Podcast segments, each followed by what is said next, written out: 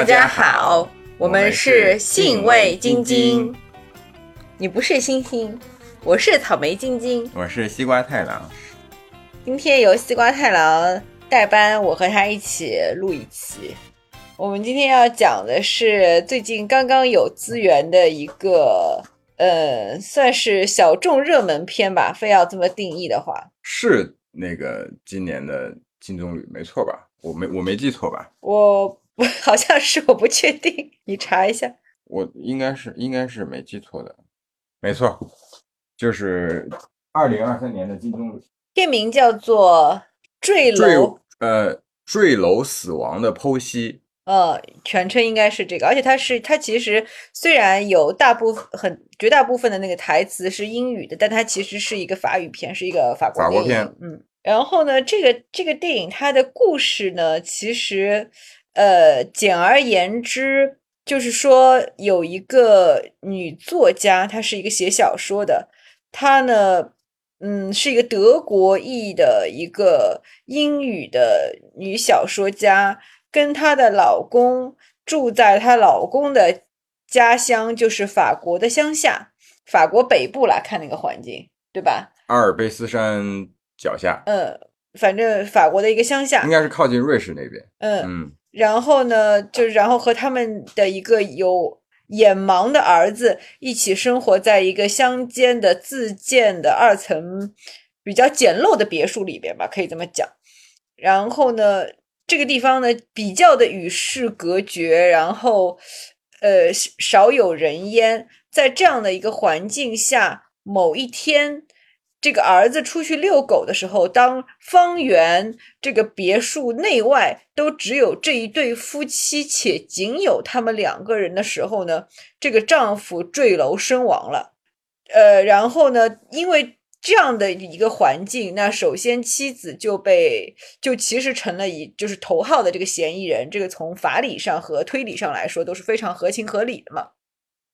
然后故事也就由此展开了。简单来说是是这样的一个事情。然后他也有，呃，有审有那个大段的庭审的这个戏啊。然后有一些就是抽丝，如果硬要说的话，有一些抽丝剥茧的一些悬疑推理的一些气气氛在，你只能这么说。但它绝对不是一个所谓的悬疑推理片，我觉得，嗯，大概就是这样的一个故事。但它确实是以一个。一个带着个悬念，嗯，这个钩子设计的还蛮好的，就是你能迅速的进入到这个故事，然后他再用这个契机再去跟你讲一些。别的东西，就是因为显而易见，就是我们经常就是看社会新闻，无论是这是中国的还是外国的，就是当呃婚姻当中发生了这个死亡事件，其实这个夫妻当中的就是除了被害者，另外一方的这个幸存人，就往往都是第一嫌疑人，嗯，而且有一个很高的概率，事后被证明这个嫌疑人是确实是有罪的，嗯。嗯。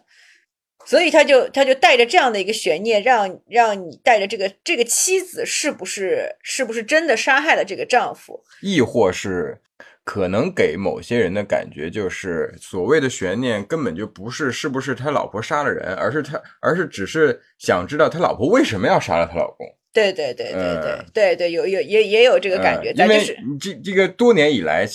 就就达成了一个这样。默契，对对，一个一个推理的默契，而且就是他其实很一上来，其实你就能够看出这对夫妻关系是有问题的，这对夫妻关系当中存在着这个紧张和张力。因为他这个这个电影的一开头，其实就用一个很小的这个事件，就相当于有一个女大学生来采访这个这个妻子，对，来采访这个女作家。然后在采访的这个过程当中，她丈夫因为在装修他们这个简陋的这个别墅嘛，后面他有交代说想要把它其中一部分改造成这个民宿，来减轻他们的这个经济压力。她丈夫一边在装修，一边在公放，而且是循环播放同一首歌，然后声音开的巨大。导致这个采访就没有办法继续下去了，所以他一开头你就能够感觉到这个家庭内部其实是存在的关系很紧张，对对对，张力和一些紧张的氛围的。那在这样一个氛围之下，这个采访的女大学生走了，走了以后没多久，这个儿子就出去遛狗了，马上这个丈夫就死亡了。嗯，所以就是你，所以就像那个西瓜太郎说的，其实你会带着这就是说这个妻子应该就是就无论看起来多不合理，就是说推理迷们推理迷们都很懂这一句话，就是无论看起来多么不合理，但他只要有一个唯一的解释，尽管这个和这个解释看起来再诡异，它也是它也只有可能是真相。嗯所以你带着这样一种既定的。那个、那个、那个怎么讲？观影习惯或者是思维模式去看的话，就会存在说，哎，那我我我基本上能够确定这个妻子是杀了这个丈夫了。那他为什么要杀他？这这段婚姻到底出现了什么问题？嗯，那亦或有还有一种就是比较推理比较中毒的这种深度爱好者，比如说像我，对吧？看了很多就是说反转、反转再反转，无论是西班牙式的还是日式的，我甚至还有一个很套路的猜测，在最开始就是说这段婚姻当中确实存在的问题。嗯那会不会是说丈夫他？借由策划了一个看起来像他杀的自杀来惩罚他的妻子，套路了他老婆。对对对对对，嗯。这个也是其实很就是很常见的一个一个一个一个就是悬疑的一个类型啊，嗯。一个所谓的一个真相的一个结构。嗯，对，但结果它其实都不是啊，这个电影都不是，根本根本都不是，根本都不是，就简单到简单到真的非常简单。嗯嗯嗯。嗯，就简单到它其实没有悬念。嗯嗯。嗯嗯而且他其实事后想想看，他有意思就有意思在他的第一场戏，就是女大学生采访他的时候，第一场戏，他对于这个女作家和她老公的关系的建立，其实就已经摆明给观众看了。呃，怎么讲？就是女作家在采访的时候，她的状态很很放松，呃，就是他面对这个女大学生的时候，嗯嗯，对吧？他面对这个女大学生，起码就是说，他面对这个人，他他他他是有主控这掌掌控的。对嗯然后呢，当这个楼上的这个很大的音乐声出现的时候，女大学生首先她先感到了尴尬，不安，对对，那这这就是你们家什什么情况？对对 你干嘛呢？对，就等于，但是奇怪就奇怪在于，他老婆好像并没有抓狂，他老婆挺淡定的。对，就并不就不 care 这个事情，就是说他老婆的状态就是，哎呀，嗯，我们家有点吵，早就有点像是，哎呀，隔壁有人在装修，我也没办法。对我没。办法，就实在不好意思，对，就让这个女大学生觉得很奇怪。她她有一个镜头很有意思嘛，然后她走的时候，在往往上看，那个女作家还站在二楼，还微笑着跟她告别嘛。对结果下一场戏，她老公就死了。对她给你造成了一个很，这就是蒙太奇的蒙太奇的嫁接嘛。她嗯你你联想到的就是这个女作家笑着嗯上了二楼，嗯把她老公推了下去。嗯，我我我倒是没有这么想了，我倒是没有这么想了，因为我就说了，我是那种就是说推理重度爱好者，就是就是中毒者，嗯所以我就是说我首先就会。我脑子里边先推翻了最常见的那个推理，嗯就是一定不是他老婆杀的，嗯嗯嗯所以我我我我没有产生这样的这个蒙太奇的连接，就或者这个蒙太奇的连接在我看来是故布疑阵和故弄玄虚，被我跳过去了。但其实更重要的是我刚才说的那个，就是他第一场戏其实就已经把他们夫妻的关系摆摆明给你看了。嗯嗯嗯嗯，就是谁才是真正的强者？嗯对，而且他这个强者其实，嗯，我我我们慢慢往下讲会，会会会把这个这个这个事情，就是可能讲得更清楚。一在一段那个两性关系和一段夫妻关系当中，我们可能听到强者或者是强大这个词儿，第一映入脑海的，或者说我们会去以这样的意向去解读它，就是说这个强者一定是在这个。这段关系当中是拥有绝对的话语权的，他来定义这段关系，他来定义这段关系当中的，就是说主体和客体，我和他者，然后并且碾压的掌控这个他者的所有的事情。嗯，简单来说，谁说了算？嗯嗯嗯，对对对。但其实这个故事不是要讲这个，这个故事当中的强者也不是被这样定义的。嗯嗯，但是就正如我们刚才说的，他第一场戏就是会让人有这样的这种惯性的这种联想啊。嗯嗯然后我们我们为什么要要聊这个要聊这部片子呢？其实就是对于我个人来说，就是有一个呃蛮有意思的一个时间点上的一个契机，就是在看这部片子的前几天，差差不多一周之前吧，我自己个人刚刚经历了一一次就是很严重的一次心理危机。然后呢，这个心理危机可以说是，呃，有生以来目前为止，就是就是对于我来说是非常重大的一次心理危机。就尽管我的人生，当然就是说遇到过一些波折，遇到过。如果你从现实情况上来说的话，我年轻时候人生遇到的这个转折和波折的物理层面上的现实社会意义上的这个这个挫败或者是翻天覆地的变化，远远超过于这次心理危机。这次心理危机其实你跳出来看，以第三者的这个眼光来看的话，屁事儿都没有发生。什么都没有发生，是完全是我自己内化的想象出来的一次危机。但这次危机给我造成的这个呃，为什么说这个这个这个动摇之强烈？是我第一次感觉到我有可能得了抑郁症。我在这个抑郁的这个边缘临临界，在这个边缘，因为我曾经一直以为，就是说像我这样一个就是就是比较开朗乐观的这样的一个人，抑郁症是离我很远的，因为我就是就是比较有。对自己的变化比较敏感，比较有自觉，然后呢，保护自我的这个保护意识也比较强。这个这个保护意识不是说那种就是说否认的自我否认，或者说是自欺欺人的那种心理防御，而是说我我意识到自己在发生什么，而且我对这个意识及时的会做出一些反应，我不会呃在心理上我不会讳疾忌医，不会把小病拖成大病。那这种这种自我保护的情况下，所以我其实是很少经历这种很严重的心理危机的。那这一次的这个这个这个心理危机，就是就是让我这个曾经以为就是自己跟抑郁症这三个字一点关系都没有的人，嗯，就是站到了这个抑郁症的这个边缘。然后，其实你只有自己亲身的经历过、走过那一遭，其实你才会明白，抑郁症是一个是一个多么可可怕的东西，就是。它可怕在于，它真的会吞噬掉你的理智。其实，就像我刚才说的，就是我所谓的这次心理危机，你站在任何一个第三者的角度，听我把这个事情讲出来，就会觉得，哈，这你就崩溃了啊！你你你怎么这就受不了了？这这多多小的一件事儿，你想，你真的想多了，你就是太累了。嗯，其实，呃，我自己经。等我自己跳出来，我回头看，也确实客观来讲就是这么一回事儿。但是我在当时的情况下，我听到别人说这些对我说刚才那些善意的劝导的时候，我就更加重了我我的崩溃。就好像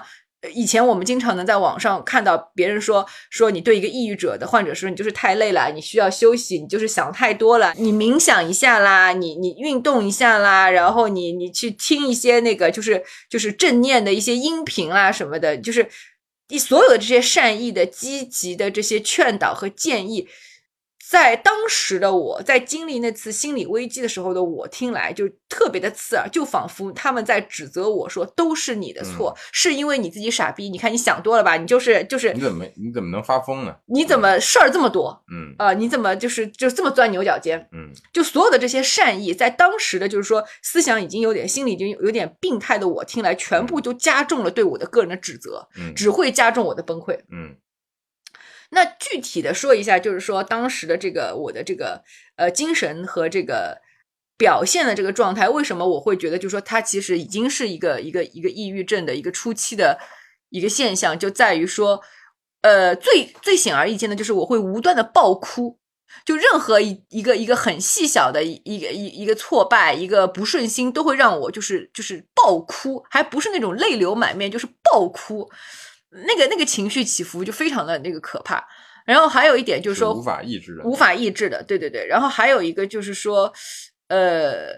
会失眠。然后呢，我的失眠还没有到，我等一下会介绍我另外一个朋友的病症，就没有到我那个朋友那么严重。但是呢，也基本上是可能就是得要五六点，呃，凌晨五六点，或者是至至少也是三四三四五点这样才能够入睡。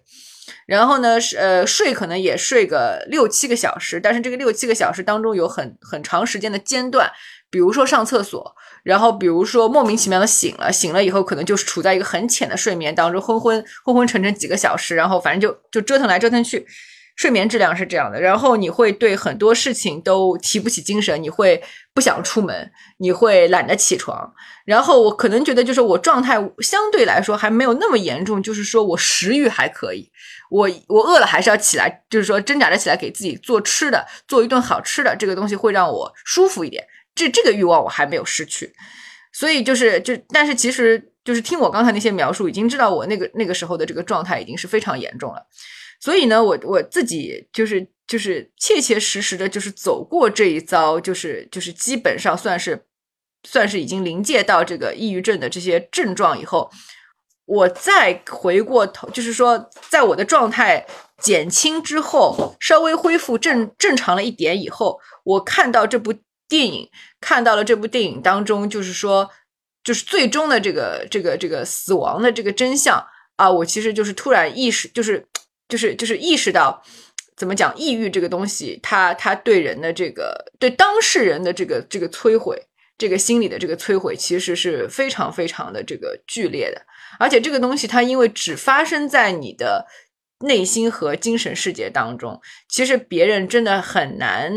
就是你，除非有真正的专业人士，就是真正医生给你开药，否则其他人是很难帮助到你的，即便是再亲密的人。所以就是说，这个也是我想就借着这个片子聊一聊，就是其实也因为因为其实现在社会上大家对抑郁症的这个认识也比前几年要深刻的多，不不再会把它当成是一个。就是就是心理烦恼需要被开导的这样，而是而是更加这个正确的去意识到它，所以我觉得就是还蛮想在这个片子之，就是我们在真正讲这个片子之前就讲这么一段，因为就是怎么说呢，它可怕其实就可怕在于它是脱离了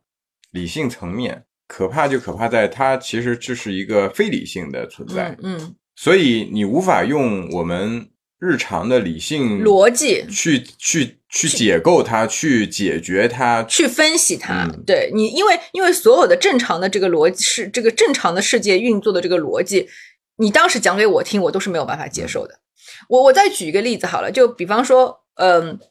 我有另外一个朋友，我也是他的这个他。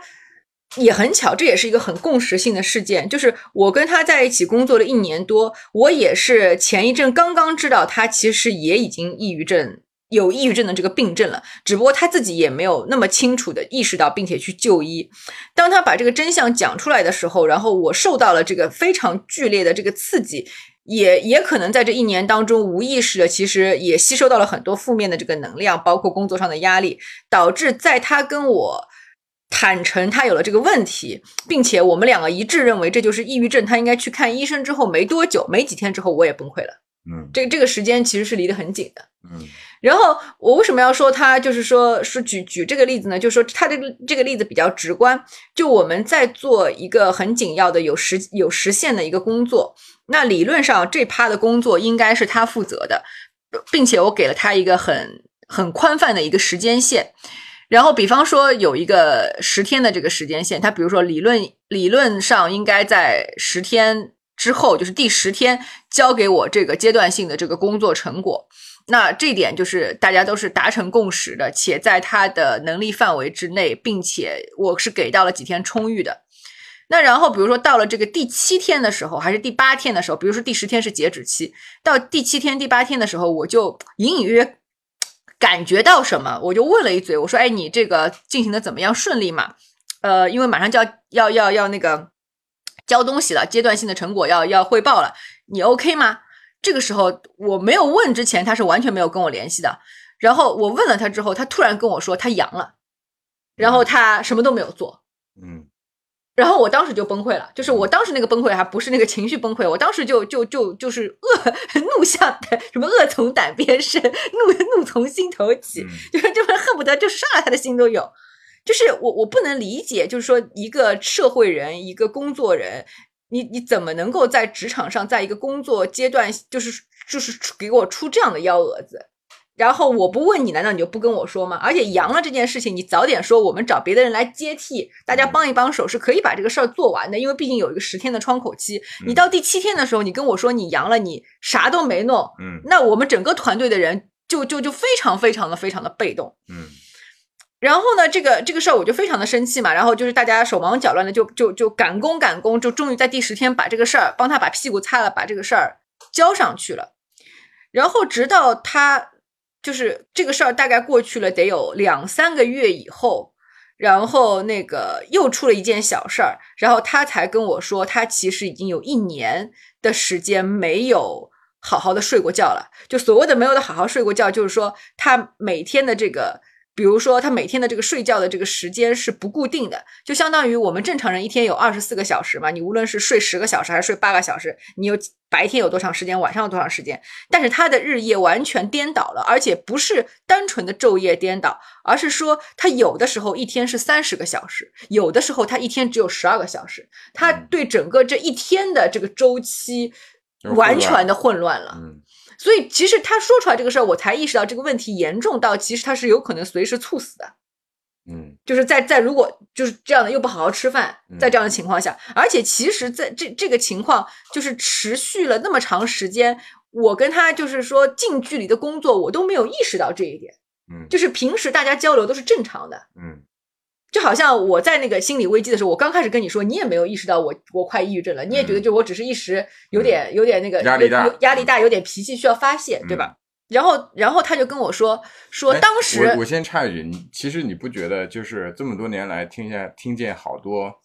自杀的这些明星的这些事情，还还真的都是就是出事儿之前，大家没觉得他有什么不对头。对，就是说这个这个事情，所以我就说抑郁症很可怕嘛。就是就是说，除了这个当事人，外界外界是感受不到那个那个那个气息的。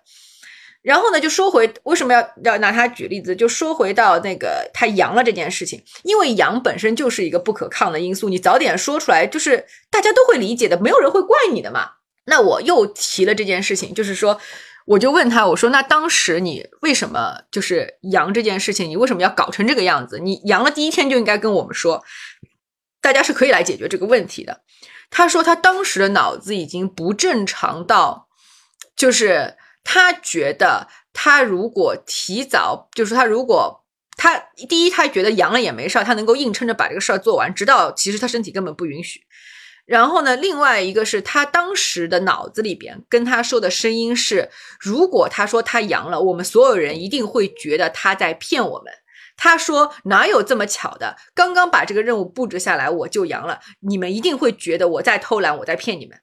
就是说，大家听听这个想法是不是神经病？嗯嗯，这个想法是不是已经疯了？能这样想的人是不是已经疯了？嗯，但他确实就是疯了。嗯，是吧？嗯，就这个真的就是就是其实真的是很可怕的。嗯嗯。就是你真的没有办法用用再用完整的这个现实的这个逻辑来说服自己，来帮助自己。嗯嗯，所以就是就是真的很可怕。就是这个真的，一旦有这样的情况，就是大家一定不能拖，一定要及时的这个就医。嗯，一定要一定要有专业的医生的干预。嗯，因为你是这这个时候你身边有。再亲密的、再懂的、再了解你的朋友，他都不，他都帮不了你，就是真的帮不了你。嗯，你的脑子已经不是在按正常的这个世界的逻辑运转了。嗯，所以正常世界的一切的外力打到你，对你来说可能都是伤害。嗯嗯，好了，我们 说说回这部说回这部片子哈。所以刚才说了这么多有关于那个抑郁症的话题，我们可以先给出。答案，因为我是觉得，我是觉得这个片子无所谓剧透不剧透，因为这个根本就不是重点。嗯，就是事情的真相很简单，就是因为她老公抑郁症了，她老公其实已经抑郁症有很长一段时间了。嗯嗯嗯。然后她老公想做出改变，所以就自行的断了药。对对。但没想到断了药以后，这个就。无法控制了，对，所以他就自杀了。呃，然后有也当然还有一系列外部的 trigger 事件，对，有一些扳机事件，然后来导致他为什么在那一天，在那一刻选择从楼上跳下来。嗯，对。但是简而言之，其实就是一个抑郁症患者自杀的这么一个故事。嗯嗯。但其实我觉得这个这剧本应该是他自己写的吧？嗯，不知道。要 anyway，就是这个就是这个创作者他。呃，他段位高就高在，他也并没有把重点放在这个所谓的病上面。对，就是说，哎呀，他其实是因为病，所以他自杀了。这个其实也，你他你分析到最后，其实也不重要。对，嗯，对。而且因为因为其实就像我们刚才说的，就是说你除就是第一，就是说你无法还原一个抑郁者抑郁症患者他心中的世界，第一就是说每个人可能就是他他看到的那个意象都不一样，就跟你每一个人的潜意识，你投射在梦境当中，个人的梦境都是都是都是千奇百怪，没有两没有两个人的梦是完全一样的，那没有两个人的精神危机和那个那个那个那个看到就是抑郁症来临时候所见到的那个景象和黑洞是完全一样的，所以你很难从一个抑郁症患者的这个视角嗯。去。去讲这个故事，嗯，那你讲出来其实也很，也只是一个非常非常特对特例的孤立嗯的一个这样的一个东西而已。嗯那正如刚才我所说的，如果你从旁观者的这个视角来讲的话，其实你是完完全全没有办法理解的。嗯就像我刚才说的，你怎么能够理解一个阳了的人，当时不告诉工作团队的人他阳了，是因为他觉得他讲出来，我们所有人都会觉得他在撒谎，他在骗我们。那那那一个一个第三者是是是如何如何要去帮助他，或者是如何要去去去帮助他也好，漠不关心他也好，伤害他也好，这些所有的东西其实都不是你能够定义的，就都不是这个第三者，这个这个不是这个第三者，这个他者，这个除、嗯除了这个抑郁症患者之外的那个人是可以定义的。嗯所以就是也也没有办法，就是说讲一个，就是说把这个故事 focus 注定，就是怎么讲，就是聚焦在一个一对夫妻当中，其中有一个人得了抑郁症，然后嗯另外一个人是怎么跟他相处的，他也嗯完全没有聚焦在上面，因为就像我们刚才说的，这个你其实是做不到的。嗯嗯嗯，所以他其实这个这个片子有意思，就有意思在我们刚开始看的时候，他真的是平铺直叙的在讲。对，就是她老公死了，对警察然后来了。警察来了，然后她的律师也来了，然后她跟警察在回述当当时怎么样情况，然后案发现场是怎么样情况，律师对她定策略，对跟她了解一系列的情况，然后在这个过程当中，我们了解到啊，他儿子是怎么回事儿，他儿子的眼睛原来是因为意外，所以才变成这个样子的，嗯然后他是是是在他的工作状态是什么样的？他他他这些年都是一个什么样的状态？嗯，嗯就是这个这个女作家本人啊，嗯，就是他儿子呢，就是相当于说，呃，首先他儿子的这个出生肯定是是一个爱的结晶，对吧？也是毫无疑问的。就他们夫妻俩也是曾经是就是真正的被彼此的这个魅力、嗯人格、才华、风趣、幽默，包括外貌，嗯所有的这一切都是一场自然而然的一个邂美好的邂逅和真挚的吸引。嗯然后呢就结婚了。然后结婚以后呢，他他们就有了这个孩子嘛。然后他们当时在伦敦，就是这个丈夫是法国人，妻子是德国人，然后他们共同的在英语，在在英国，嗯对，在英语国家，在伦敦工作。当时她老公是在伦敦教书，嗯在一个大学里边教书，还是在一个高中里边？高中好大学大学忘了，反正就是在教书。然后他也很受学生的欢迎，因为他嗯很有人格魅力，讲课嗯也很生动，然后长得也很英俊。嗯然后呢，这个妻子呢是一个就是英语写作的作家，也出版了一到两本小说。嗯然后呢，也算是就是崭露头角，不能嗯算是一个完全的小白，书也是有销量的。嗯虽然不是畅销小说家，嗯但是足够温饱，嗯足够养活。就是夫妻两人都是那种，就是双双双有收入嘛，嗯就是生活也过得很好。然后在这个过程当中呢，就是，但她老公一直有一个写小说的梦想，她老公也有一个作作家梦，嗯，小说家的梦吧，应该创创作的梦，创作的梦。然后呢，所以她一直在教书的这个间隙，就是进行一些创作、写小说的这样的一种尝试。然后呢，在这个过程当中呢，有一天呢，她因为沉迷于创作，她老公沉迷于创作，忘了去接她儿子。嗯然后呢，她就临时打电话找了一个保姆。嗯然后那个保姆因为也是临时叫到的，所以呢就也迟到了。嗯，就是各种因素凑巧导致阴差阳错，嗯，对，导致那天她保姆去接完她儿子出来的时候，在路上被一辆摩托车撞了，嗯，然后导致这个小孩的这个视神经受到了永久性的伤害，嗯所以这个小孩其实就几乎是全盲，嗯几乎是全盲。嗯嗯嗯呃，几乎吧，你不能说是一点点光线都看不见，因为他嗯毕竟不是天生天生盲人，嗯几乎全盲。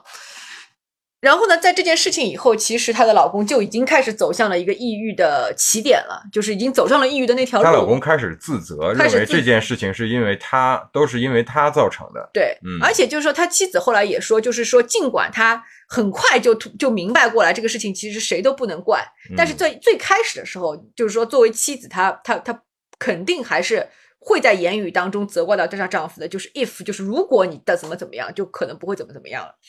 因为这是一个事实嘛。对，这是一个事实，但是它同样也是个假设，对吧？就是说，他后来他老婆后来在这个庭审当中，就是也也说了，就我确实一开始责怪过他，但是这个这个阶段很快就过去了，他并不是就经年累月的。盯着这个事儿不放，然后让她的丈夫走向一个抑郁症的，其实并并不是这样。这也是我们在整个的这个影片过程当中，就是抽丝剥茧的去慢慢理清楚的一个事实。就这对夫妻当中到底是什么？你以为这个妻子怎么样了他，但其实不是；你以为这个丈夫怎么样了，但其实也不是。嗯，这样慢慢去了解的。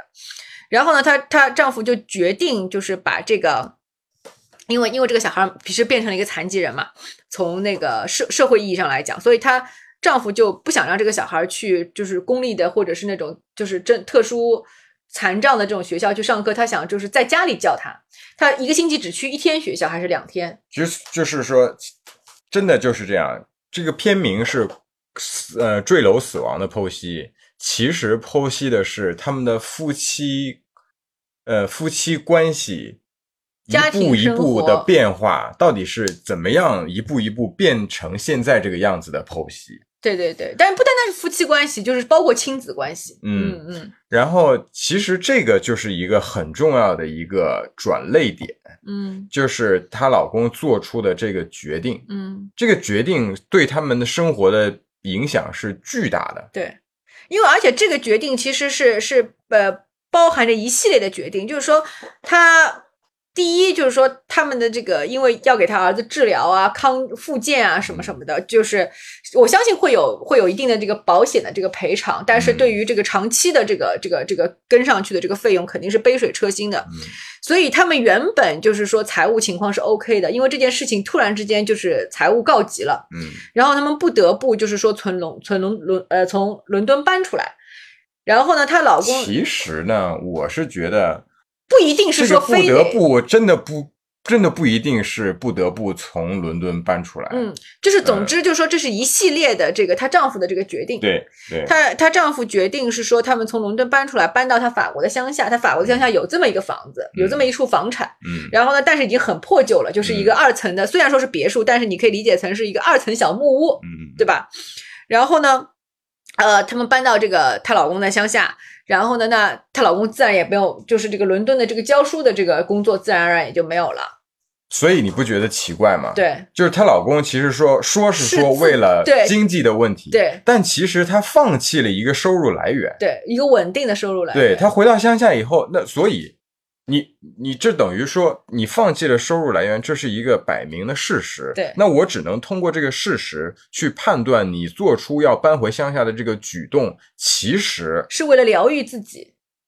亦或是为了所谓自己的创作来创造一个创作的环境啊？对对，就是你你刚开始说的要搬离要离开伦敦的这一系列这个说辞，其实都是借口。嗯，还有一种就是说，当人受到这个创伤的时候，他要。离开那个，就是说知道他这个创伤的环境，就比如说他这些同事肯定知道他儿子这样了，肯定也知道是因为多多少少是因为他的疏忽怎么怎么样。不管这个疏忽其实是是是怎么讲，是真的是有点那种什么锅锅锅从天上来那种感觉。不管，但是总之间接的也是有关系的嘛。嗯，他他可能就是说在这样的环境下都会让他觉得难以忍受，都会让他这个自责就是更一进一步的加重。所以他要去到一个没有人知道他儿子是怎么。瞎了的这样一个环境，重新开始，相当于这也是一个就是逃避的一个自我防御的一个一个一个一个机制，对吧？其实我们事后再去看他这个举动，就是这这个举动唯一的利好方只有他自己。嗯嗯，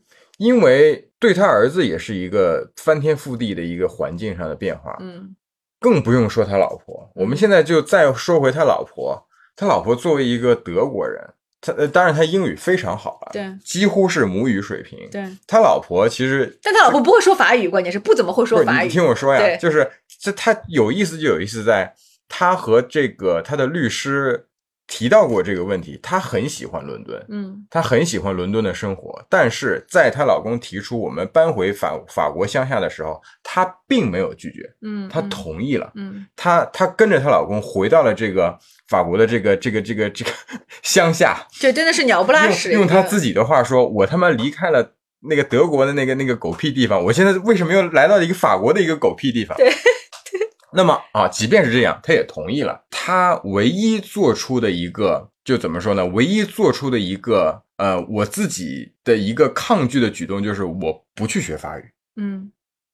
对，嗯，就是就是我我我都同意搬过来了，我都同意跟你住在乡下了，你还不你还非得强迫我说法语吗？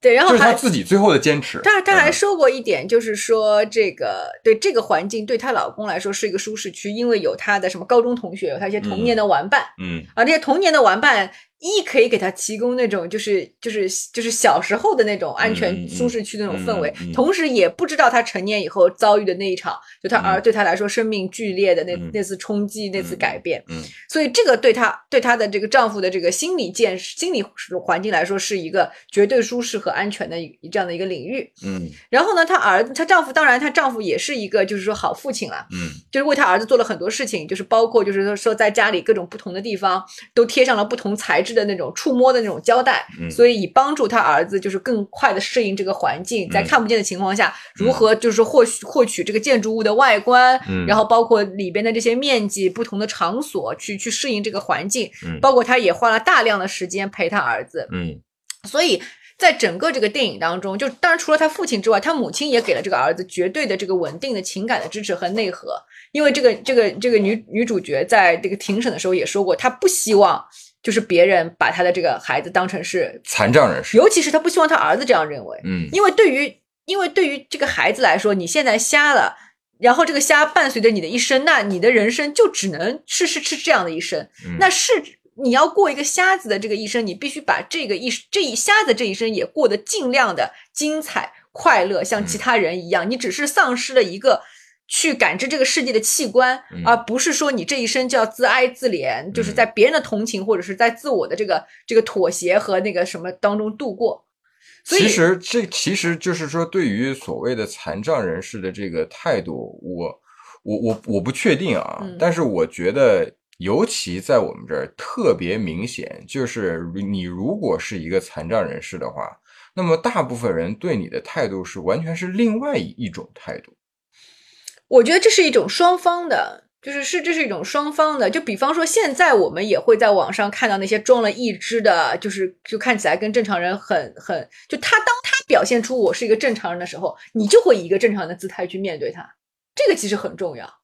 嗯啊、但是他如果自己表现出就是说我很可怜，你看我我我我，你应该应该给我一些特殊或者你应该给我一些特殊的照顾的时候，嗯你就会给他一些一些一些特殊的眼光，嗯或者是无法就是平等的去看待他。嗯所以这个其实这个这个利益一定是双方的嘛。嗯所以这个先先先不去讲这个事情。总之就是说，我们在整个这个故事当中，其实能看到这个小孩的内核是非常稳定的。嗯经历了这么大的巨变，他他也有他崩溃的时候，嗯然后但是他尽他的这个努力表现出来了，就是说，就是就是说非常完美的这个作为一个人类的一个一个一个理智和情感的双方的一个一个一个表现。嗯嗯嗯所以就说这个这个小孩在其实是在他父母双方的努力之下，嗯在即便是在遭受了这样的人生变故之下，他依然就是说我们可以期待他成会成为一个很好的人，嗯会长大成为很好的人。嗯呃，大概是这孩子情况就是这个样子。嗯然后呢，我们就再说回这对夫妻的这个情况。然后呢，当当她老公搬到这里来了以后，理论上她老公已经根据自己听从自己内心的这个选择，无论是逃避也好，还是疗伤也好，已经到了一个对于这个男人来说最安全、最舒适的一个领域了。嗯。那 OK，那你就可以开始 move on，也不一定是 move on，、或者你应该就是怎么支棱起来，就是嗯把自己的生活、把自己的人生，就是重新的去整合起来，嗯。进入到下一个阶段。嗯。这个阶段肯定跟过去就是你是个有个健康的儿子是不一样的，但是嗯。已经这样了，然后大家也在努力的，就是说把这个事情当成是一个生命的新的阶段去过去。那在这个时候呢，她老公的这个状态就又一次发生了转变。问题是，他老婆并没有，并没有说从一从头到尾的在抱怨他，就当初都是你的错，都是你的错。对对对，并没有这个就像我们刚才说，他的他这个阶段很快就过去了，可能只存在了几个月。嗯，嗯，但反而状态发生变化的是这个男的，对，就是他以为他回到这样一个环境就可以好起来，嗯就可以去创作了。嗯但没想到还是不行。嗯他在这个孩子的这个变故发生之后，他有了一个小说的灵感。嗯那这个灵感是一个很不错的 idea，我们可以说只只只存留于一个很不错的 idea 的一个阶段。或者说是他说了是一个顶多是一个二十页纸的一个大纲，一个嗯故事的梗概。但问题是，他他只把这个停留在了一个不错的 idea 的这一个阶段，他嗯并没有把这个事情进行下去，嗯嗯，而且拖了很久都没有进行下去。而且他自己说他放弃了嘛，因为他他弄不出来。写不下去，嗯他写不出来。那那既然他已经把话说到这么明了，他老婆就说：“那 OK，你如果写不下来的话，那我可以用你这个 idea 吗？”对，他老公说可以，你用吧。然后他老婆就用了这个 idea，而且做了性转嘛。对嗯，然后写出了一本小说，并且出版了。嗯，我们也没说这个小说获得了多大的成功啊，嗯就是出版了，就正常出版，正常卖了，嗯，然后有了一份收收入而已。嗯就是说，嗯，就是这个呃，说一个题外话，就是他老婆的这个设定，我觉得还挺好的。嗯就是说，他所谓的作家只是他的一个职业，一个谋生的手，段，就是成功与否不重要。对他不是一个畅销小说家，他只是，但是他确实是以写小说为为生因为他一本又一本的出了，嗯对吧？也就是这么出的。但这这，但是这就是我的职业。对对对，我对得起这个职业，就是我我以呃我我去写，然后我把它写成了，然后它出版了，也在也也在卖钱，然后我可以一本一本也一本一本的继续写下去。对对，但她老公就截然不同，她也不觉得自己在写什么世界名著什么的，嗯对，因为因为前几本小说其实是对她自己内心的一个疗愈嘛，因为比如说她她描写了他跟她父亲的关系啊，嗯。他和她从她那个原生家庭里面逃离出来啊，什么什么的，嗯。呃，包括她也写了她跟她丈夫的这个这个生活呀什么的，所以这个事情还蛮有趣的，就是说在整个的这个，尤其是到后面一半这个故事的这个影片的一半都是在讲庭审嘛，嗯。在这个庭审的这个这个过程当中，其实通过就是呃，就是检察官，就是所谓的这个公诉人，嗯。对这个这对这个妻子的种种的，在这段婚姻关系当中，对对这个男生对这个男主角可能造成的这个伤害的种种猜测和推理，嗯。然后以及这个女女性女性就是作为妻子这边的这个陈述和女性就是说这个妻子的律师所找到的一些证据，然后来两相来还原这个故事当中的真相。嗯那其实这个公诉人所提提起的所有的这些指责，其实都是就是说大家最容易想到的这个。男男权社会就是说对女性的一个一个指责，就比方说你作为一个妻子，然后你你的成功什么压倒了你的丈夫，然后你剽窃了你丈夫的这个 idea，、嗯你让他崩溃了，对你让他崩溃了，然后你还在家里那个什么对他咄咄逼人什么，甚至有一次争吵的这个录音是被这个丈夫提前录下来了。然后呢，并不是说这个丈夫又有什么心机，这个丈夫只不过觉得，哎，他老婆为什么可以以自己的就是说生活为素材，那我为什么不行？所以他也会有有的时候是通知他老婆说我们两个对话我在录音，有的时候就他录多了，他老婆他也不通知他老婆，他老婆也无所谓的。他会把他们日常的这些东西录下来，然后以作为自己创作的这个这个素材，所以他有有有一些录音，然后他曾经录到过一段，他们就是在他自杀之前的一个礼拜有一次激烈的争争吵然后因为是录音嘛，你可能听到一些扇耳光的声音，听到一些重重物击打的这个声音，然后然后他们然后就是。简就是公诉方就会觉得，就是说这个女士家暴了她老公，嗯因为基于她老公是一个长期在看心理医生的，需要去吃药的，就是这样的一个一个已已经有精神创伤的男人。嗯嗯所以，而且很妙的就是在于说，这个女作家她其实不是就是说传统意义上的那种阴阴性美人，就是那种阴性力量很重的，她其实是有一点点偏中性的。但她也不是个 lesbian，、但她前提是说，她也接受跟女性发生性行为，嗯。她并且在她儿子出事了，她和她丈夫都比较崩溃那段时间之内，她也和一个女人嗯。发生过一些所谓的这个婚外的这个性行为，而且她丈夫是知道的。嗯。她丈夫一开始表示，呃，我是 OK 的，嗯。但是后来就是每次争吵当中，她还会拿这件事情拿出来说，嗯就类似于就是说你背叛了我，嗯你是一个出轨者。嗯啊，这个事情也在庭审当中被反复的这个提及和作为一个攻击的这个武器。嗯嗯，然后他老婆的这个形象也是特别德国，打了引号的法国人眼中的德国女人，对对对，所以就就整个这个这个电影，它其实呈现出来的这个你也不能说维度吧，就总之它还是一个非常第一世界的电影。嗯，因为他他关注的其实真的是人的精神状态，是是，你甚至可以说是在穿上男在穿上性别外衣之后的这个精神状态，以及剥离了性别外衣、剥离了社会身份的，只还原到完完全全的这个一个一个人作为一个生物性的这个精神状态，他在很多的这个不同的这个这个层次上去做了很好的一个整合和一个讨论。嗯，但是怎么说呢？我我是觉得啊，我是觉得这个片子相对于我们之前看到过的一些，你比方说，嗯，你还记得那个窃听不就就是不窃听那个那个丹麦的那个，嗯那个还有那个你比方说，就之前不是还看过很多北欧的，嗯嗯嗯，就是就你就跟那种就跟那种所谓的第一世界命题的电影来比。这个片子他想说的东西其实还挺实在的，就并不是那么高高在上的，那么嗯，怎么讲灵魂思考呀、终极拷问呀。它其实你把它抽丝剥茧的拿拿出来看的时候，其实我们每个人生活当中也会面临同样的问题，其实还挺。还还挺实在的，我不，但是你说的这个话题，我恰恰就是说，就是说，在我的概念里边，其实这是一个打，也不是说是个打拳的素材，就是在我看来，我们接触的那些道格玛，对以前的那些道格玛也好，就是后来看的一些一些那个北欧的北欧的这个电影也好。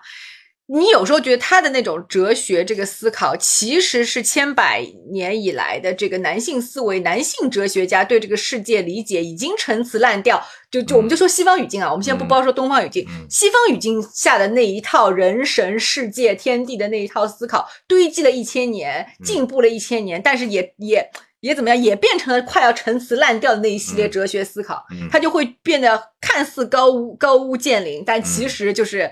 就空就是空洞无味，嗯，对，嗯，因为他这个这个片子，尤其是他最重要的那场争吵的戏，他讲完以后，你就你才明白啊，原来你真正想说的是一个什么东西。那么，呃，那你觉得他真正想说的是个什么东西？呃，当然有很多了，但是我我感感受最强烈的一点啊，就是就是在他们这个夫妻关系当中。这个这个女性非常的非常的冷静，嗯，就冷静到冷静到有点冷酷，嗯嗯，就是从她丈夫的视角来看啊，冷静到有点冷酷。就是他们那场争吵的戏开头的起因是她老公说：“我觉得我们应该改改变一下我们现在的这个生活的。”节奏、节奏和这个生活的安排，对，因为我觉得目前的生活都是围着你转的，对，就我的时间都是围着你转的，我就没有属于我自己创作的时间了。对对对对对，这个话在他老婆听来简直就是无理取闹。对，就是说啊，搬回法国乡下也是你决定的，让儿子在家里上学，接受对接受你的教育也是你决定的，对。结果到头来，你说你的时间都是围着我转的，你没有属于自己创作的时间，你这不是这不是扯淡吗？对，就是你你你所有的这些，其实其实都是借口。而且一开始啊，就是说，在她老公抛出这个问题，其实她老婆并没有炸毛，对她老婆是很冷静的在跟他说：“你你你你真的这么认为吗？”我觉得其实事实不是这样。她老婆还会倒了杯酒，说：“你要不要冷静一下？”就是你你你有想想法有点极端，其实事实并不是这样的，而且。关键是，我是觉得，我刚才之为什么强调，呃，写小说是这个女人的职业，嗯，就在于她还，呃，说过好多次，以自己为例子去给她老公举例子，就是说，你如果真的要写，就是我多碎片的时间，我都能写；多吵的时间，就是你我戴上耳塞，你在楼上放音乐，我我都能，我都能写。就是这个这个，你刚才说的这些跟创作根本就没有关系。对。就是你你你有没有在想，你为什么没写出来？对，那你你这不就是无理取闹吗？但这个就是说，这个事情其实就它就有触发了两层意涵，就是说，如果没有经历过任何这个抑郁症的人，我们就是说跳出来看，就会觉得啊，她老公真的疯了，嗯说这是是真的在无理取闹。嗯，然后，但是就是说，像我刚才说的，就是说，如果你你你经历过那个抑郁症的那个边缘，或者是得过抑郁症的人，你一下子就能明白，就他他老婆的每一句话，他老婆的每一个好言的这个劝阻，这个冷静的企图想要稳定他情绪的那些善意，在她老公看来，全部都是一记一记的重拳和鞭挞。嗯。呃，是嗯。就是更就是每一句话都是指责，嗯。每一句话，嗯。就是每你就是说，对于一个抑郁症患者来说，就是说旁人的每一句善言善语都是对他的进一步的指责，就是你每一句话都在说你怎么这么没有用，嗯。你怎么自己就不能支棱起来？嗯，啊？但问题是，呃，我是觉得啊，但凡是就是三观没什么问题的、三观正常的观众去看这个片子的时候，都不会觉得他老婆的态度有任何过分的地方。对对对对，就是他老婆说的每一句话都很在理，对，都很都很在理。就是你，你真的要跟我抱怨这些东西吗？难道我没有要抱怨的东西吗？我他妈跟着你，我本来在伦敦住的好好的，有那么很好的生活，我跟着你跑到法国乡下来，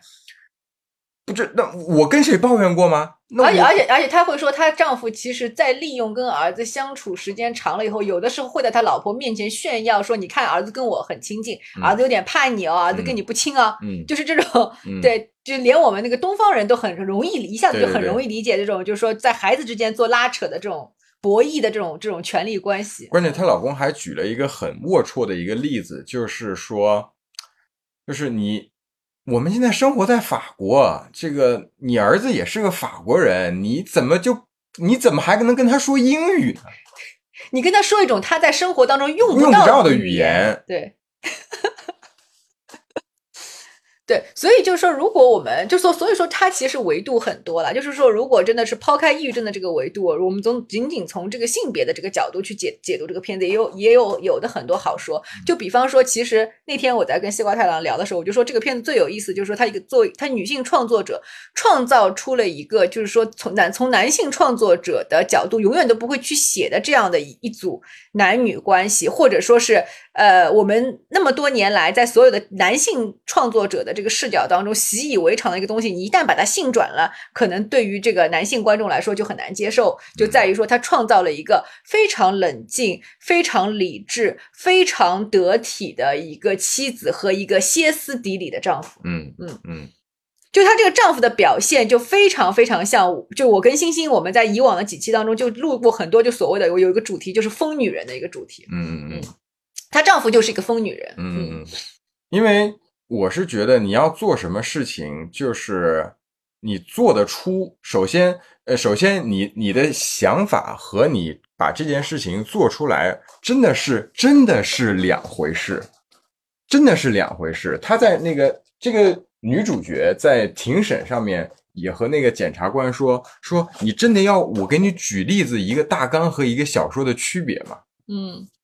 对，但但是这个这个事情其实怎么讲，就是说对于创作者来说，或者是从事跟创作有关的工作的人来说，这是个秒懂的。嗯但可能对于就是普通人，还是其实是有一点点那个解释成本的，就是包括就是说经常呃都不要都不要说就是就是不是做这一行的素人，就是刚刚入这一行的新手，也曾经我们都经历过这个阶段嘛，嗯都会觉得哎有一个想法很重要，这个想法就值千金，这个想法就很值钱对，idea 对 idea 很值钱，而且 idea 这个版权就是就是是我的，就是我脑袋想出这个东西，但凡就是说就是是什么就是被别人采纳了，就是这个人就剽窃了我的想法。其实 idea 都是 i 所谓的 idea 真的是狗屎，你你不你一文不 值。不不，你也不能说的这么极端，但是它真的就是没有你想象那么重要。嗯而且就是说它，当它存在于你脑海的时候，它其实你可以理解成它就是它就是存在于云端的一个嗯东西而已，嗯嗯它没有它没有被它远远没有被创造出来，所以它既然没有它没有诞生到这个世界上，嗯它也就不存在什么版权。嗯，实实际上，我们从这个人类社会构成上来说，也嗯也是也是这个样子的，对。嗯而且你你你，当你这个就是说入行越深，就是说在本职的这个专业上的提升也好，见识到的这个面和这个对工作的这个这个这个呃时接触的这个时间更长，对这个工作本身的这个理解更深入，就相当于说你成为一个老司机以后，你就会明白你能想，就通常情况下，当然也有特例，通常情况下你能想到的东西，其实很多人都想到了，这别人也未必想不出。对对对，其实其实是这个样。但是到底这个东西谁能做出来，就是另外另外一回事情。对，所以其实它这个也也还挺普世的，就也不光是创作的问题，就是你你。你随便你做一个什么项目，其实也是一样。对，就包括就大家经常说我有一个赚钱的想法，对吧？我赚钱的想法，但是就是就是有人就真的拿这个想法赚到了钱。不，我只是说你有一个赚钱的想法，大家不会觉得这个想法是我的版权。但在创创作当中就很有很会出现这个，就比如说她老公就就说真的争吵起来，他就会觉得他老老婆就是抢了他的，就就是抢了他的小说，对吧？对。当时我看到那个点的时候，我立刻就想到了那个。社交网络的一句台词，嗯，就是索尔金的台词，真的不得不不说写的真的好，就是他不是跟那个双胞胎打打官司嘛，因为双胞胎就指责扎克伯格剽窃了他们的 idea 嘛，对，然后在那个听证会上面，扎克伯格就被他们激怒了，然后就说了一句台词，英文是说，If you guys were the inventors of Facebook。You'd have invented Facebook。嗯，就是如果你们，如果你们，你们真的发明了 Facebook 的话，那你们早就把 Facebook 做出来了。你做出来了吗？没有，做出 Facebook 的人是我。嗯，这个这个真的很重要。这个就是把一个东西做出来和这个想法只是停留在你脑中的一个 idea，这个这个真的很不一样。就是相当于你要把它从一个 一个就是说一个维度落实到我们这个三维的这个世界的这个这个维度，把它拉到这个维度上来呈现出来。对对对，这个过程其实是最难。嗯嗯，这可能也是一个嗯，怎么讲呢？但是也不能这么说吧，稍微有点偏激。不过我觉得某种角度上来说是的，就是。你能不能做成这个事情，能不能把这个事情做出来，也是能，也是区分你这个人成熟与否的一个标志。对，对，嗯，就是这个丈夫就很显然嘛，就是一个小孩子嘛，你你你你会的东西只是抱怨，只是借口，就是你你做出来了吗？你没有做出来啊。他连就是他失败都失败在于他连所谓的他想把一个民宿搞起来，他都没有搞成。对，就是说他在不停的在装修，然后装修这件事情其实比他想象的要更困难，所以他就一直就做的很慢。其实，嗯，但其实我们话说回来了，你你装修一个房子，把它弄成民宿，这个事情真的比起写一本小说要难吗？嗯，但是但是这个其实也就是说，如果你还原到这个就是说抑郁症的这个角度来讲的话，这个也是阻止他做。做事情就是说，抑郁症的人要 要要做出一个动作，你知道吗？就是说，这个这个这个当中要面对的这个阻力，可能比正常人眼中的这个阻力要要多出很多。就是说我听说过一些，就是网上也看到过一些，就是起床这件事情都会变得很困难。就是说，如果他真的没有这个药物的干预，发展到一定程度的话，对。所以更不要说，就是去装修一个房子，去做一个民宿，就是你要去申请一些一些文件，要去跟政府打交道，要去怎么样，所有的这些事情，可能就是都会变得，就是说，就是无法承受的困，无法承受的困难之重。嗯，所以我在我在说，其实这个片子讲的东西还挺普世的，因为像这个这个女主角的丈夫这这种人，其实生活当中比比皆是，还挺多的。嗯。还挺多的，而且我其实就我觉得这个这个片子就还有一点我是非常喜欢的，就是说它其实里边有一组人物关系，我觉得摄影也很棒了。就是说它其实摄影它用镜头来让你感感受到了这其中的暧昧和性张力，就是这个包括演员的表演，嗯，都很厉害，整个主创团队都非常非常的厉害，嗯。然后就是说，这个女主角的女主角不是有个律师朋友嘛？其实这个律师是她的朋友，就因为她其实她在法国没有什么朋友，她连法语都不怎么会说。她碰巧就是说，在十多年前，因为机缘凑巧就认识了这么一个法国人，而这个法国人碰巧英文也挺好的，而且碰巧是个律师，这是他唯一的一个在当地认识的一个律师朋友。那他就把这个男的叫来，就是为他来来来来解决这个可能之后要发生的官司。因为他甚至一开始来的时候，他只是想做些咨询，他甚至没有没有意识到，就是说这个这个当地的这个政府，就是警察，就是公诉人就会去公会去起诉他，把他真的就是要要要放到庭审的这样一个公审的这样一个局面，嗯。他一开始找这个律师来就是为了咨询的，嗯。后来一步一步他才发展成为他的辩护律师，嗯。真的走到这一步。嗯。这个律师其实就是说，从正常人的这个任何普世价值的这个标准来看，都是个帅哥，对吧？嗯蛮帅的，嗯都是个帅哥，而且是那种就比较阴阴阴柔那种帅哥，就很 nice 的这样的一个男的，不是那种很阳刚的，但是绝对是五官清丽的这么一个男人，对吧？而且在他们法国肯定也算是有点长得异域风情的，对对对，他有点东方混血的那种嗯感觉，对就是东方和西方的混血这么一个，而且是留着长发，很有艺术气质的。反正嗯就各方面来看，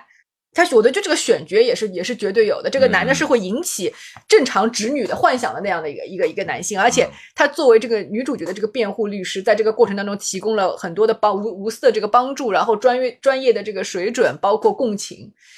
但即便在这个当中，它里边还有很多这个小的细节，其实就是当这个男，当这个就是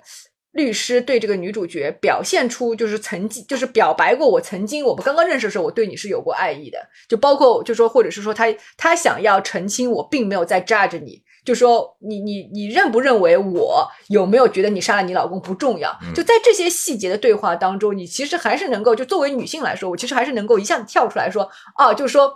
呃，就是说，他还是有他男人的那一面，嗯他还是有他所谓的雄性动物性的那一面也好，或者是男性社会性的那一面也好，嗯这两这两者是是是是是同时存在的。嗯然后呢，在这个过程当中，就是说我们在以往的片子里边，其实你多多少少都能够，就是说哪怕给出一个开放性的结局，你都会觉得这个女主角跟这个男的在整个事情结束之后，可能会是会会有点什么，嗯因为他们当中有会有一些有一些有一点点火花，嗯而这个火花其实是有情欲的这个味道的。嗯然后又尤其是在这个女主角最脆弱的这个时候，这个男的嗯可以说是唯一相信她的人，也是唯一能够帮助她的这个人。嗯嗯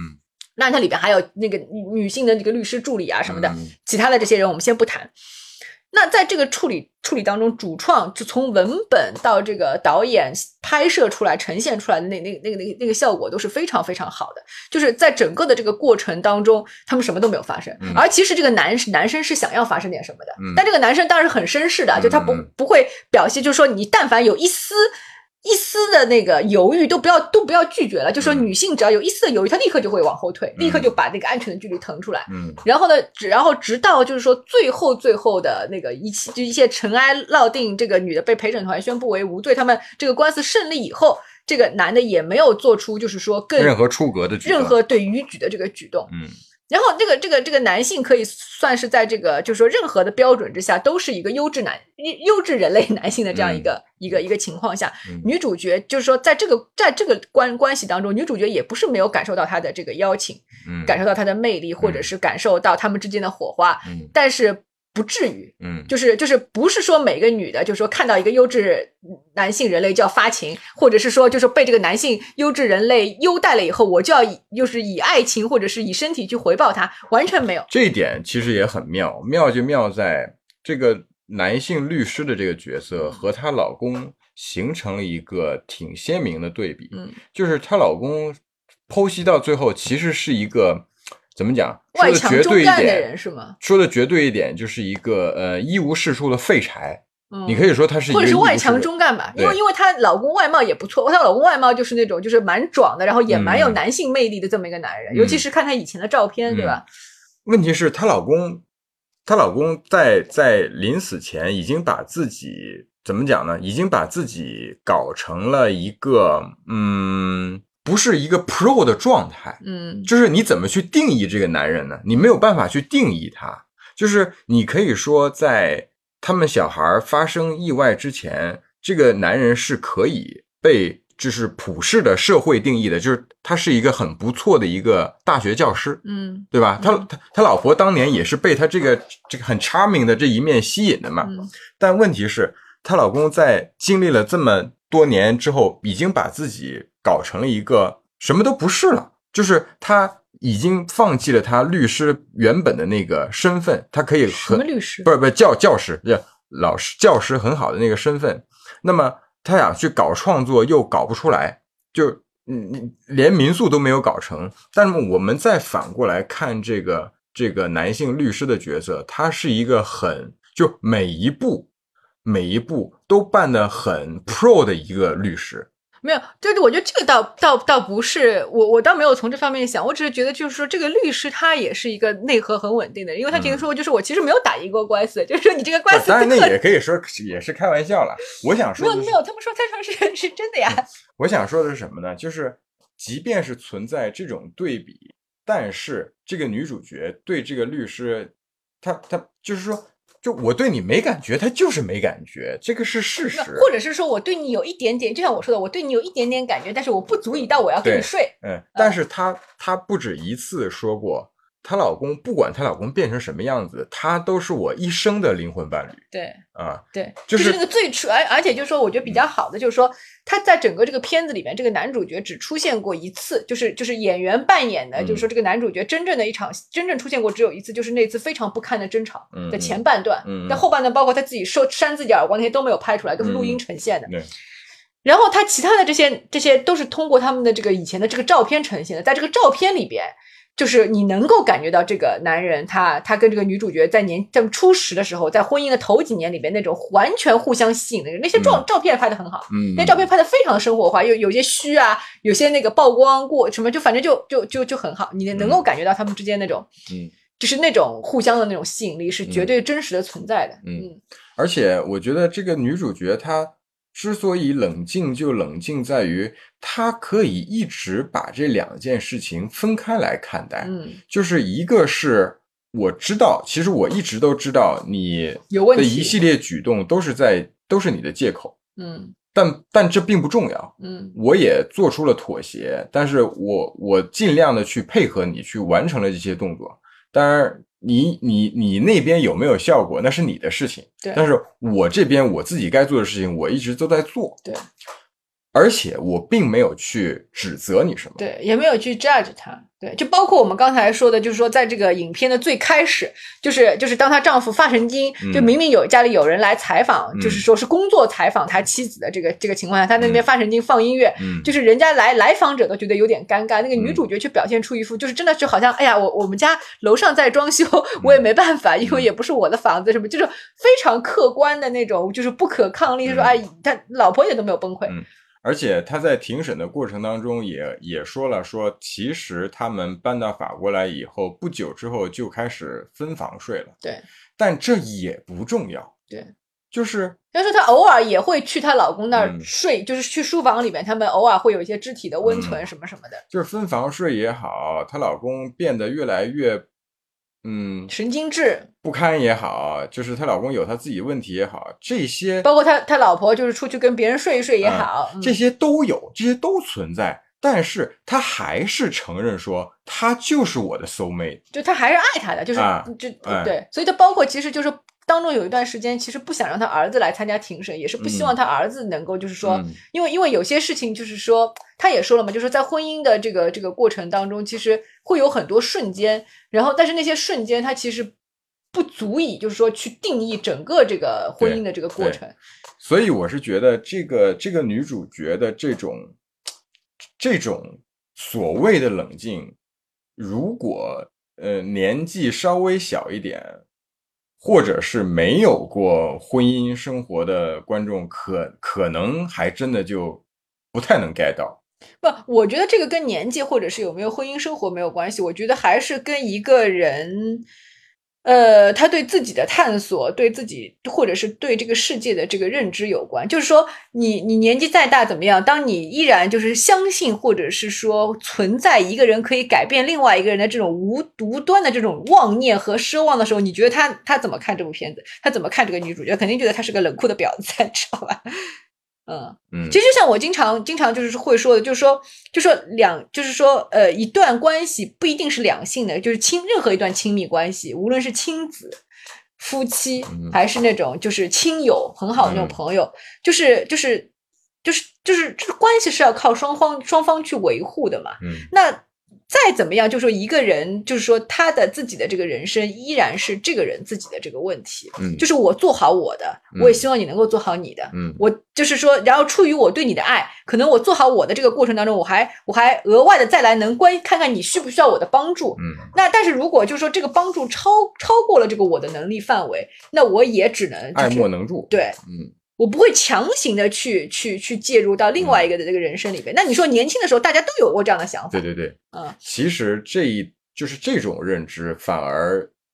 有点第一世界了。对啊，对啊，嗯，对啊就是放在我们的这个语境当中，就非常第一世界。而且不单单是第一世界，就是说，你哪怕在在第一世界的这个文化语境当中，他们都不会期待或者是不会鼓励一个女性去做出这样的姿态。嗯嗯，通常都是男性做出这样的姿态是值得被褒奖的。嗯嗯嗯，因为女性你就是你 suppose，因为你作为一个客体，你就是要把自己人生系在一个主体身上的，你就是为了一个主体而存在的嘛。嗯呃，第一，我觉得它就是说，首先就是说，它是一个很连带的一个，就它这个这个小说文本写的很好，就是说它在这个精神分析的层面也是环环相扣、说得通的。就就像就像就像我们说的，就是说你放在一个抑郁症患者的这个角度，或者是他一步一步变成了抑郁症抑郁症患者的这么一个角度，他的每一步其实你都可以从这个精神分析的这个角度去找到这个对应的答案。就比方说，在我们看来很不合理的，他明明是为了这个缩减开支，但是他却放弃了一份稳定的工作，对吧？嗯然后搬到乡下，那个回到他法国的这个乡下。其实一方面，它是一种就是说自我逃避，我们刚才已经说了，他要远离那个知道他不幸故事的这样一个环境；另外一方面，它也是一种自我惩罚。嗯。就是说，不许自己，就是说从心理学心理学上来讲，不许自己成功是一个最大的惩罚，是一个最大的自我惩罚，就是自己割断可能通往世俗成功的一切的道路。就比如说，有的人会故意把一次面试很重要的面试搞砸，你懂我的意思吧？嗯就是在越重要的这个面试，他可能越会就是说早上起来就是手忙脚乱，弄了导导致了迟到，或者导致就是一个重要的东西没有准备好，什么什么，看似是不经意，但其实潜意识里面都是他自己做出的选择。嗯所以这个是，就是说，他就刚才一系列的这个不合理的举动，那那到了这个，到了到了这边来，那他可能最终无法面对的是自己没有办法成为一个创作者。嗯，那他如果这个东西，其实他也没有没有把怎么讲，就是没有一锤定音，所以我们也不知道这个东西究竟是不是他要表达的这个内核。总之，我们如果再宽泛一点讲，就是说他的真正的这个心理的问题是无法面对真实的自己。嗯无法面对，或者是我们大家都要都要接，就是说都要在成长过程当中明白，就是说你无法面对平庸的自己吧。但这个平庸可能是在不同的层面上、不同的层面和不同的层次上来讲的，就是大家都是都是普通人，嗯，那你有平庸的一面，你也有自己天赋点的一面嘛嗯。但是你如果就是说，就是就是就是你总总要去怎么讲，就是说看到自己的这个不同的这个面相。嗯那那如果说这个男主角他的问题是，就是这个这个丈夫的问题是在于他始终没有办法，不能说是承认，而是说他没有办法 deal with，他没有办法处理自己平庸的那一面，嗯甚至是说他要跟自己平庸的那一面较劲，就是说你明明不擅长这个东西，但是你偏要跟这个东西较劲。那这个事情上，就比如说你其实是一个呃五音不全的人，你耳朵听音。听音可能就是有点问题，嗯。那你就是说，但是你家里人就就是就是就是一定要你去去在音乐方面，在钢琴方面去成才。那你即便即便你你你可能就是说将来就是说在这个器物上，在这个器乐上取得一些成就，但你可能永远要要面对自己的这个这个这个心魔，嗯。就是你可能就是说，当你遇到在在同样的领域遇到了一个真正的天才，在 enjoy 的这个这个这个过，你你就会受到刺激，嗯。你就会就会崩溃。嗯。嗯。呃，我是觉得其实他写的也挺，还挺明，在我看来挺明确的。嗯就是首先，他老婆不是也说了吗？她老公当时在当老师的时候嗯是非常有魅力的。对对就这个描述很重要。对，就是当一个人在从事一个事情的时候，他如果能散发出魅力，这个其实这就是你的很难天赋点这个就是你的对这个是很难得的，吧？对吧对，那么好了，反过来，她老公在痛苦在进行痛苦的创作的时候，她老公做了什么？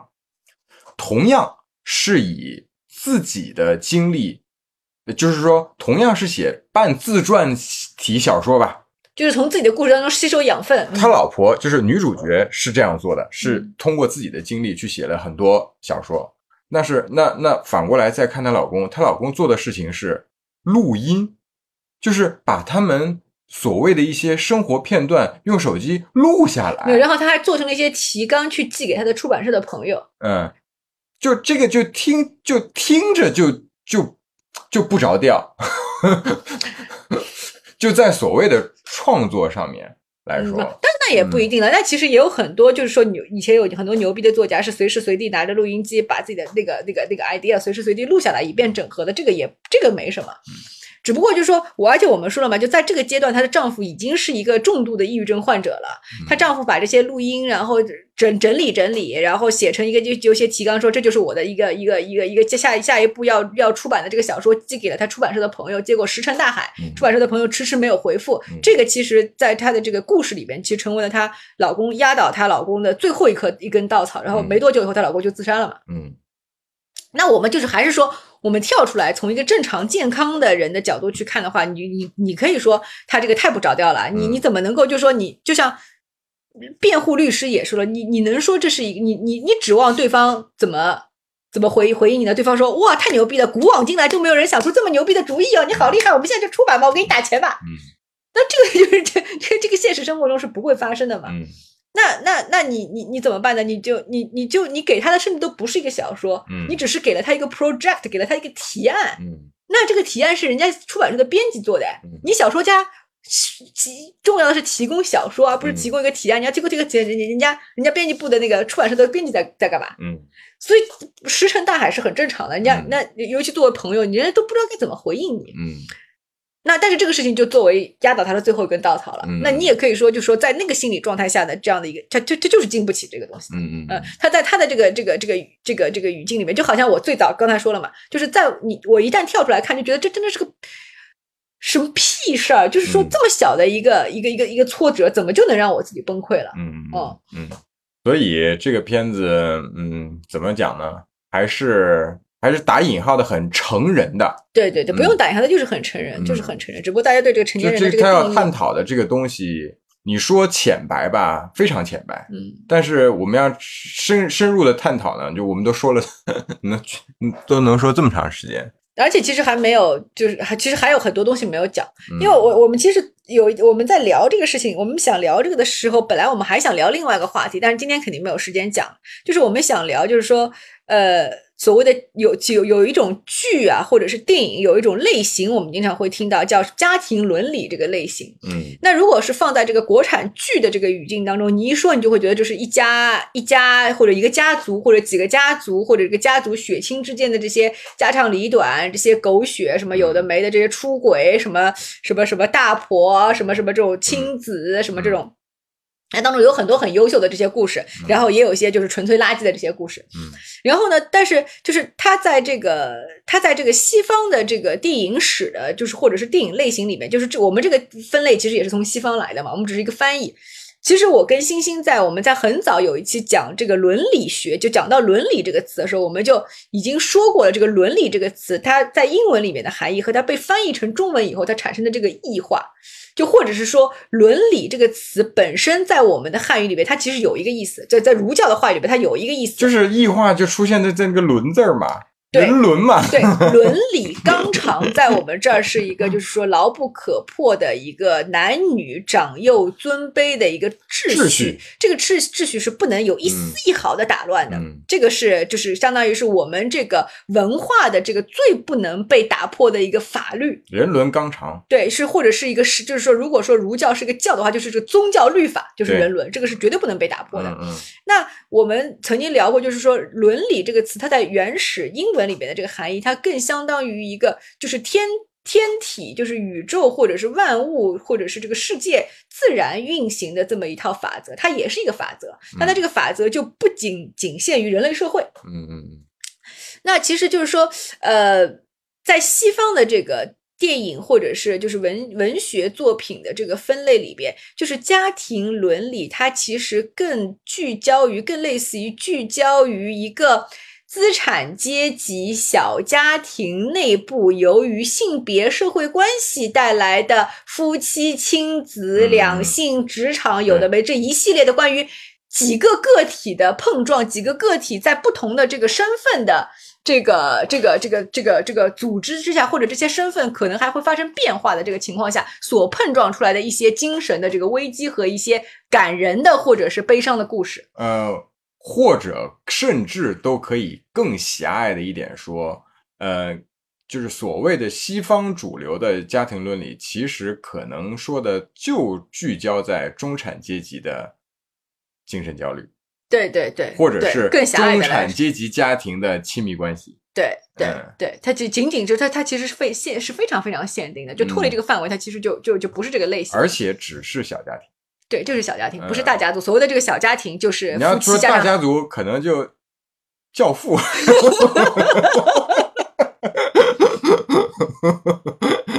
那就是另外一回事了。对吧？这教父也不是家庭伦理啊，对吧？教父也不是也不是家庭伦理了，就从类型上来讲就不是这样。对，这个小家庭就是一夫一妻加上这对夫妻所生育的这个孩子们。然后呢，就是在我们这儿的这个家庭伦理，它必定是伴随着就是说大家族的，因为只有在大家族当中，这个所谓我们所谓的这个以小见大，这个社会纲常，在这个家庭当中，在这个家庭成员当中，尤其是家庭的这个男性成员当中的这些所谓的造造成的一些冲击矛盾什么的嗯才成立。所以就是说，这虽然我们共用了，好像就是说。伦理这两个四个个字嗯但其实讲的完完全全是就是毫不搭嘎的东西。天差地别。天差地别，嗯，但是呢，其实就是中式的这个家庭伦理，其实也非常有的可讲，嗯，嗯，其实简单来说，其实中式的家庭伦理就是，就是肯定是有不伦的事儿嘛。嗯嗯，嗯对对对。好啦，那我们今天就先暂时分享到这里，好的，拜拜。拜拜。